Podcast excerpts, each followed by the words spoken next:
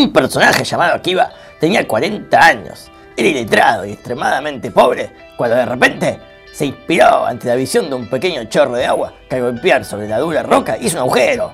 Increíble. Se dijo entonces a sí mismo, si el agua, al caer con constancia, puede hacer un agujero en la roca, igualmente si estudio con perseverancia, aún yo, Akiva, puedo ser un erudito. Soy intelectual, muy inteligente. ¡Ay, qué bonito soy! En su momento llegó a liderar una academia de estudio de Torah que contaba con más de 24.000 alumnos a lo largo y ancho de la tierra de Israel. Y todo marchaba relativamente bien hasta que empezó a marchar relativamente mal. Con una plaga los atacó durante los días del Homer y muchos fallecieron. Uy, no lo puedo creer. Por esa razón, los días del Homer son considerados días de duelo. Pero tranca palanca, porque el día 33 del Homer, más conocido como el Agua Homer, la plaga mortal, murió.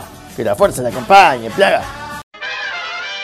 Uno de sus alumnos más destacados y sobreviviente de la plaga mortal, Rabillon Bayohai, conocido también como Rashbi, y hasta algunos lo comparan al Shabbat, y a Dios, aparte de ser perseguido por los romanos y tener que vivir en la cueva durante 13 años con su hijo comiendo solo algarrobo, y además de que se le atribuyen poderes como hacer que llueva recitando un pasuk de la Torah, a escribir el primer y más representante libro de la Kabbalah llamado Zohar, y hacer que nunca se vea un arcoíris mientras él vivía, No, esto ya es demasiado.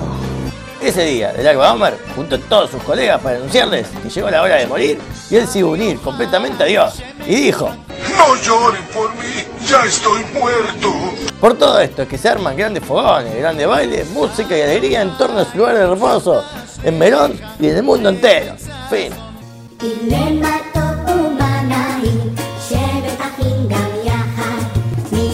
Cuán bueno y delicioso es habitar los hermanos juntos. ¡Chau, chau, chau, chau!